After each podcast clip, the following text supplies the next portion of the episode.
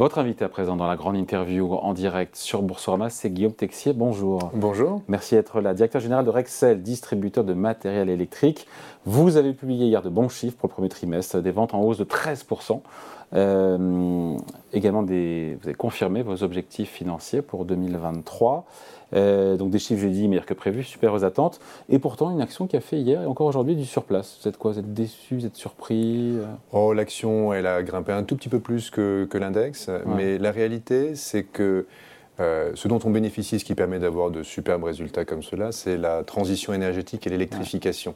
Et je crois que les marchés sont toujours un petit peu inquiets que derrière cette transition énergétique et cette électrification, le reste de notre, de notre activité, qui est un peu plus exposée à la construction, sera un peu plus cyclique. Mais la réalité, en fait, c'est que ces tendances de fond nous pousse beaucoup plus vite que ce qui est perçu aujourd'hui et je crois que ça mm. se réalisera dans le cours de bourse au cours des trimestres qui viennent. Euh, justement, quelle est la pondération entre répartition entre la partie euh, d'activité sur l'électrification et la partie sur les autres secteurs, notamment le bâtiment? Ben En fait, ce qui est intéressant, c'est que cette catégorie hein, d'électrification, c'est-à-dire les panneaux photovoltaïques, les pompes à chaleur, l'automatisation industrielle, elle croît extrêmement vite. Euh, elle croît deux fois plus vite que le reste de notre business. L'année dernière, elle était aux alentours de 15%. Aujourd'hui, elle a plus de 20%, et là, je parle des produits en direct, c'est-à-dire en croissance, en croissance de 20%. non, elle est 20% de notre activité. 20%, 20 de notre activité, mais là, je compte uniquement en direct les panneaux solaires, les pompes à chaleur, etc. Je ne compte pas tout le câble, euh, tous les panneaux électriques, toutes les armoires électriques qu'il y a derrière et qui participent à ce mouvement d'électrification. Donc la réalité, c'est que sans doute près d'un tiers de notre activité au moins est influencé par ces tendances qui sont des tendances extrêmement résistantes et poussées par euh, des plans de soutien et par des normes.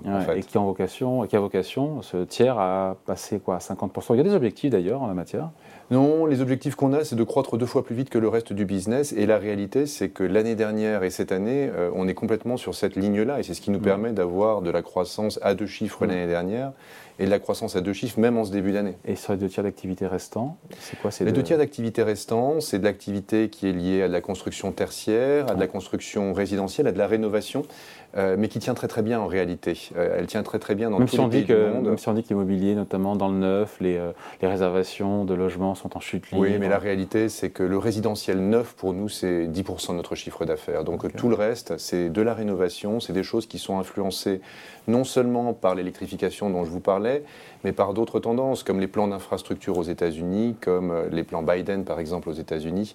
Et donc tout ça, ça reste assez résistant. On apprécie, euh, on parle souvent de, de l'activité, il y a aussi les zones géographiques. Comment euh, les deux sont importants? Il faut d'abord raisonner en géographie ou d'abord en, activité? Pour nous, l'important c'est en géographie. C'est en, géographie, on a deux grandes plaques, on est très fort en Amérique du Nord, les États-Unis sont notre premier pays. Et puis, on a 50% de notre activité aussi qui est en Europe de l'Ouest. Hein. 17%, je coupe, 17% de hausse du chiffre d'affaires au premier trimestre aux États-unis. C'est la zone qui croît le plus vite. Hein. Oui, tout à fait. L'effet dollar, ça joue un peu le dollar, non Non, l'effet dollar en premier trimestre ne joue pas plus que ça. D'accord. Non, non. Mais aux États-Unis, en fait, on a, euh, entre les États-Unis et l'Europe, on a deux dynamiques différentes. En Europe, je crois que les marchés fondamentaux sont un peu plus faibles quand on parle de la construction, euh, par exemple, euh, mais l'électrification va beaucoup plus vite. Aux États-Unis, les marchés fondamentaux, la base, résiste mieux avec une électrification qui naturellement met un peu plus de temps euh, à décoller aux États-Unis. Mais au total, on a des taux de croissance qui sont assez proches d'un côté et de l'autre et qui sont encore une fois à deux chiffres dans les deux zones géographiques. Donc euh, c'est vraiment de très beaux résultats. Ouais, 5 milliards encore une fois d'euros de chiffre d'affaires au premier trimestre. Euh, les zones où ça freine un peu, il y a une moindre croissance en Asie-Pacifique par rapport. Je ne dis pas qu'il n'y a pas de croissance, je dis moindre croissance. Oui, c'est intéressant. L'Asie-Pacifique, pour nous, c'est à peu près 5% de notre activité. Et c'est vrai que la croissance en Chine a été un peu plus faible au premier trimestre. C'est moins présent, relativement peu présent en Chine. On est relativement peu présent en Chine. On est très focalisé sur un métier très technologique qui est l'automatisation industrielle. Euh, parce que c'est un métier très intéressant en Chine. Et c'est un métier qui a cru un peu moins vite parce que la Chine sort du Covid, mais on sent des tendances en très forte accélération. Ah, vous, vous, la sentez dès maintenant, la reprise, la euh, stratégie post-zéro Covid on la, sent, on la sent très clairement. Euh, on a des prises de commandes qui sont en accélération euh, et donc ça, on va voir une belle année sur ce pays-là. avec l'Europe qui est 50%, je ne sais pas si on l'a dit, 50% du chiffre d'affaires du groupe, quels sont les pays qui performent le plus et, le moins en Europe eh ben, Les pays qui performent très bien, et c'est ceux qui sont finalement les plus liés à l'électrification. Et notamment, il y a une poussée du photovoltaïque dans un certain nombre de pays, notamment ceux qui étaient exposés à la fourniture de gaz russe, mais pas ah. seulement. Donc l'Allemagne, l'Autriche, le Benelux, la Suède sont des pays qui croissent extrêmement vite grâce à ces tendances d'électrification. Mais la France n'est pas en reste. La France a une belle, un beau taux de croissance, un beau taux de croissance avec une croissance assez équilibrée entre nos marchés traditionnels et notamment l'industrie qui marche bien. Et puis ces tendances d'électrification avec la pompe à chaleur qui marche pas mal, et puis avec les panneaux photovoltaïques. Oui. Euh, cette croissance de 13% global du chiffre d'affaires au premier trimestre de Rexel, euh, est-ce que la croissance se fait euh, et ou en volume et ou en valeur ou les deux en général? Eh bien, c'est un peu des deux. c'est donc. donc il y a l'effet prix quoi. Oui, il y a l'effet prix. Il y a à peu près la moitié qui est en effet ah, prix, la moitié, qui est en effet volume, grosso modo. On a eu des hausses de prix très fortes l'année dernière et puis on a, on a l'effet continu de ces hausses de prix de l'année dernière. Euh, les choses se calment un petit peu sur le front des hausses de prix, mais ça continue à augmenter un petit peu. Et puis on a un effet volume qui reste assez fort, hein, et qui reste assez fort, toujours tiré par ces tendances. Vous estimez être un bon véhicule euh, en bourse pour euh, bénéficier de cette tendance à l'électrification? Bah Écoutez, je suis un petit peu biaisé pour vous le dire. Non, mais parce qu'aujourd'hui ça pèse un tiers, mais il y aura peut-être d'autres pure players, mais en même temps, voilà, c'est c'est un bon proxy, comme on dit, pour ah bah jouer cette stratégie de Clairement, on est, exposé, on est exposé à cette transition énergétique et à cette électrification dans toutes nos activités. On va l'être toujours davantage. Et honnêtement, quand vous regardez euh, les ratios de valorisation de, la société, euh, c'est beaucoup, beaucoup, plus faible que d'autres entreprises dans cet univers d'électrification. Donc oui, je pense que c'est un très bon vecteur. Ouais. sachant que, rappelez-nous ce que vous faites, donc pour pas Chaleur, qu'est-ce que concrètement vous faites quoi? Quels sont les, produits ou services ah bah, euh, pour, limiter la consommation d'énergie, bah, les énergies renouvelables Concrètement, c'est très simple. Euh, nous, euh, la transition énergétique, on y, on y, participe sur la réduction de la consommation avec de la gestion intelligente du bâtiment, des mmh. systèmes d'éclairage dynamique, etc. Mmh. On y participe à travers la génération d'électricité renouvelable, à travers les panneaux photovoltaïques. Et vous faites quoi concrètement eh ben, on, distribue des panneaux photovoltaïques qui nous sont fournis par nos fournisseurs. Ah. Euh, notre rôle, c'est d'être l'intermédiaire entre des marques du type Schneider, Legrand, Signify dans l'éclairage, des, fournisseurs de panneaux photovoltaïques, et des artisans ou des installateurs euh, électriciens euh, professionnels. Donc on est un distributeur B2B de, de ces matériaux-là. Et puis le dernier point, c'est qu'on est fournisseur aussi d'électrification des usages. Donc par exemple, électrification du, chauffage, la pompe à chaleur, du véhicule électrique, donc des points de charge de véhicules électriques. Tout cela, on le fournit, on y participe. Donc euh, on a vraiment un univers de croissance en face de nous. Ce sont essentiellement des produits pardon, euh, fabriqués à l'étranger. Quelle est la part du Made in France là-dedans? La, part, la part est assez importante parce que comme les normes électriques diffèrent d'un pays à l'autre, euh, bah, comme vous le savez, c'est vrai pour les interrupteurs, les prises électriques, mais c'est vrai de manière générale. Moi, je pensais pompes à chaleur, euh, panneaux photovoltaïques. Non, les pompes à chaleur, par exemple, en France, elles sont largement, elles sont largement fabriquées en France. Une des exceptions, c'est le panneau photovoltaïque, oui, je pensais à ça, qui, est largement, qui est largement fabriqué en Chine, pour des raisons qui est que la production mm. s'est complètement déplacée en Chine il y a 10 ans. Ils ont gagné tout le. Oui, ils ont gagné une, grosse partie du marché. Alors donc on essaye de faire de la fourniture locale, mais c'est difficile. Il y a une demande de la part de vos clients pour de fourniture locale Oui, il y a une demande effectivement. Il faut en avoir les moyens, mhm. évidemment. exactement. Il faut, il faut que l'écart de prix ne soit pas trop important, il est mais la demande existe. Il est de combien oh, ça dépend un petit peu des, ça dépend un petit peu des, euh, des pays et des marques, mais c'est quand même une vingtaine de pourcents. ce qui n'est pas rien. Euh, donc en tout cas, juste pour parler de, sur la construction, la morosité du secteur, ça vous inquiète plus que ça bah, Comme je le disais, hein, le résidentiel neuf, qui est vraiment là où on voit de la morosité, c'est 10%. Et puis pour le reste, pour la partie tertiaire, on voit quand même beaucoup d'activités dans, un certain nombre de, dans un certain nombre de secteurs, les hôpitaux, euh, l'éducation, tout un ensemble de projets qui continuent à être euh, très importants pour nous. Bon, ce qui est important pour vous aussi, euh, Guillaume Texier, ce sont les ventes digitales qui pèsent pas loin de 30%. Oui, exactement, un, petit peu moins, un petit peu moins de 30% et qui chiffre d'affaires de 25% par an et ça monte aussi vite en puissance que vous le souhaitez. Ça monte très vite, 25% hein, par an, c'est, euh, mais ça, voilà, vous suivez le plan de marche. On, euh. on, est assez satisfait parce que pour une entreprise du B2B comme la nôtre, 25%, 30%, c'est déjà très élevé et ça croît euh, à 25% par an. donc on suit le plan de marche, on a comme objectif d'arriver à 40% en 2025 et puis à 50% en 2027. Et c'est intéressant parce que ça nous donne de la productivité et ça apporte de l'efficacité à nos clients. Parce que je crois qu'un point important de notre activité, c'est qu'on manque d'électriciens cette transition énergétique, finalement, euh, elle est limitée par le nombre d'électriciens. Et nous, ce qu'on fait pour aider à résoudre ce problème, c'est qu'on leur apporte de l'efficacité par le digital, mais aussi par la logistique, en leur apportant des choses, en leur livrant les choses sur chantier au bon moment, ou en les aidant en pré-câblant et en pré-assemblant des systèmes.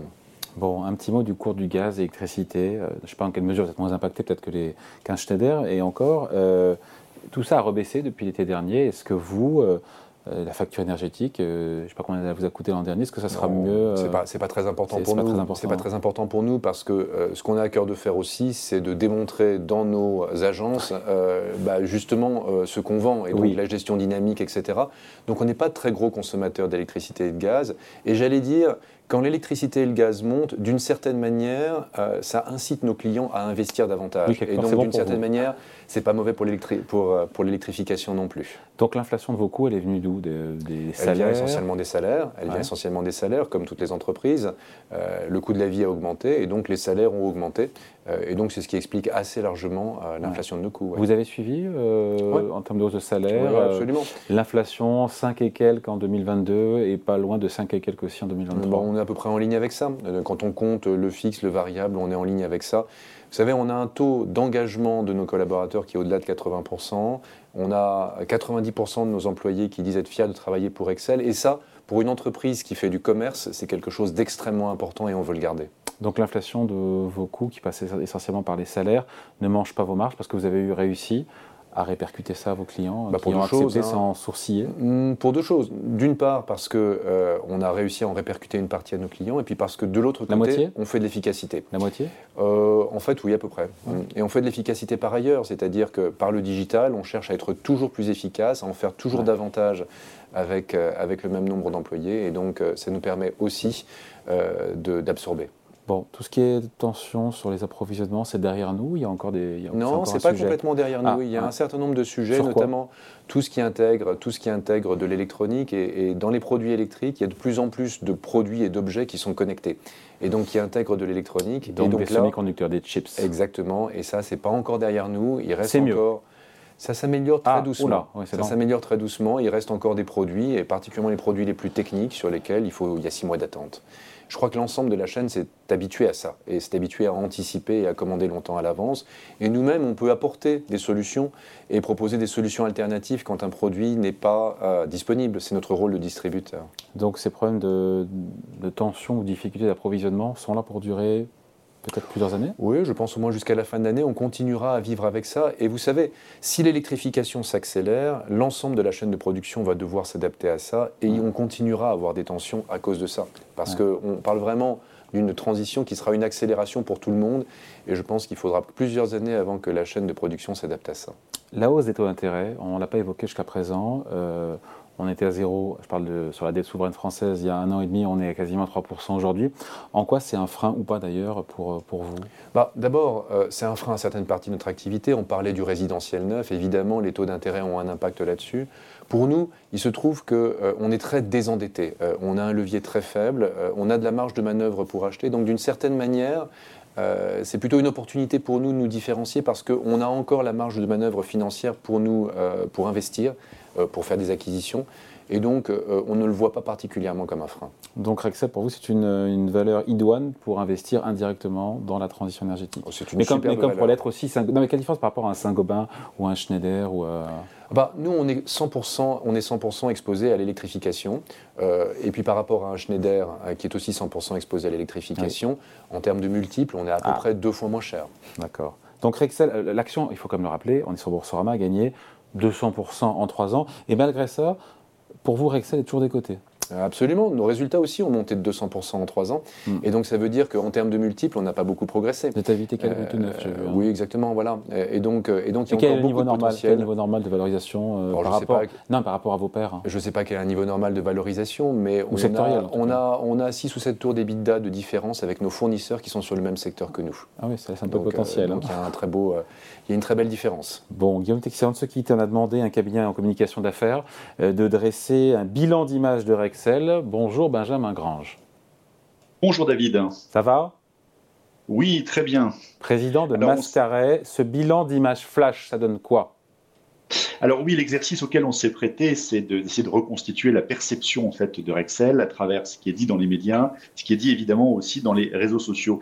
Et là, on va trouver une forme de paradoxe parce que on trouve beaucoup de choses sur l'inclusion, sur euh, euh, d'ailleurs à l'instar de, la tribune que vous avez euh, signée avec d'autres groupes industriels, ce que vous faites et qui est très remarquable euh, sur euh, euh, l'insertion des jeunes, notamment dans les chantiers liés aux Jeux Olympiques, où, vous, mettez en avant cette, la, diversité, le, le, rôle des femmes finalement dans, cette formation. On va trouver aussi tout ce qui a trait à la décarbonation, et évidemment, c'est illustré à travers ce, ce prix climat décarbonation sur lequel vous avez été, vous avez été lauréat.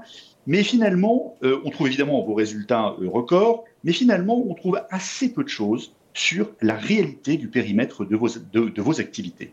Donc l'activité de l'entreprise, euh, Benjamin, est, est, peu commentée sur Internet, en parlant de Excel, évidemment. Oui, oui, assez peu commentée. C'est-à-dire que, et d'ailleurs, c'est, ça questionne parce que on sait très bien qu'en B2B, forcément, il y a beaucoup moins euh, de, de commentaires, même de, de, de traces dans, les médias euh, qu'en B2C où très naturellement les, consommateurs vont, vont s'épancher. Mais là, ça questionne beaucoup parce que Rexel est une entreprise qui s'est terriblement transformée dans les dix dernières années, même les cinq dernières années, une accélération terrible. Et donc euh, tout ça finalement pose la question du périmètre aujourd'hui de l'entreprise que l'on ne voit à travers finalement que le registre de l'inclusion, que le registre des, des, jeunes et le registre de ses résultats financiers. Rien d'autre sinon, euh, Benjamin? Si, si, si, parce que évidemment, quand on laisse, euh, je dirais, l'espace un peu libre, c'est un peu les angles morts qui ressortent. Et, sur euh, euh l'ensemble des mentions euh, qui traitent de Rexel sur une année, il y en a 10% qui occupent le sujet lié aux sociétés suisses, qui ont été sujet qui a été déterré finalement par par Mediapart. Et c'est un sujet dont on a beaucoup, beaucoup, beaucoup parlé, qui a eu d'ailleurs, il semblerait, un effet sur le cours de bourse. Et puis toujours dans les angles morts eh bien, il y a cette grève du personnel à Brest en 2023 pour réclamer une hausse de salaire. Là encore, c'est quelque chose dont on a beaucoup parlé. Donc, euh, s'il fallait résumer en fait Excel, une entreprise avec une notoriété indiscutable dans le dans le B2B, avec euh, un, savoir-être et des valeurs très mises en avant, mais probablement euh, une forme de déficit sur ce qu'elle fait aujourd'hui en termes d'activité et d'activité d'électrification. Allez, merci beaucoup, euh, Annalise. Signé Benjamin Grange, président de Mascaret. Guillaume Texier, c'est intéressant. Rexel euh, a beaucoup changé, s'est beaucoup transformé euh, ces dernières années, mais, mais, peu de gens le savent. Pourquoi on ne fait pas plus la promotion de, de, vos activités, de cette transformation?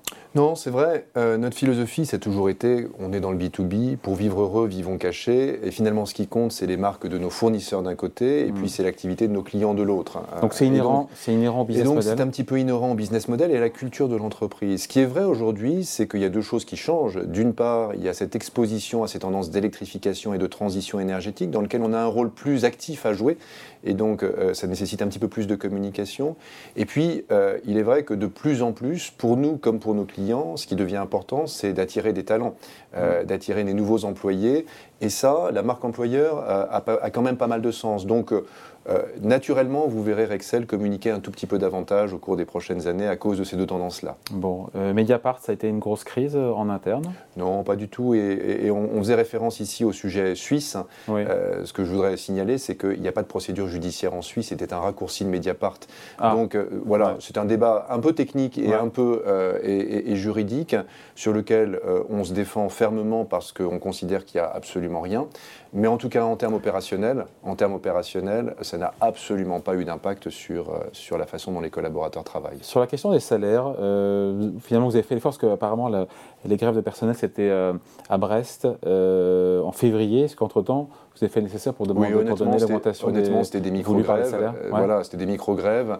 Euh, et comme je le disais, euh, on tient beaucoup à nos 90% de, de, fierté des collaborateurs de travailler pour l'entreprise. Et on fait ce qu'il faut pour que ça fonctionne. donc, non, non, on a eu très peu de perturbations sociales au cours, de, au cours du début de l'année, alors même que l'ambiance était un petit peu chaude au total en France. Voilà, donc Guillaume Texier, merci à vous. Donc, en résumé, de bon, bon résultat au premier trimestre, supérieur aux attentes, un cours qui augmente de 200% en 3 ans. C'est difficile de faire aussi bien dans les trois prochaines années en termes de cours boursiers ou c'est l'objectif? Non, c'est pas difficile.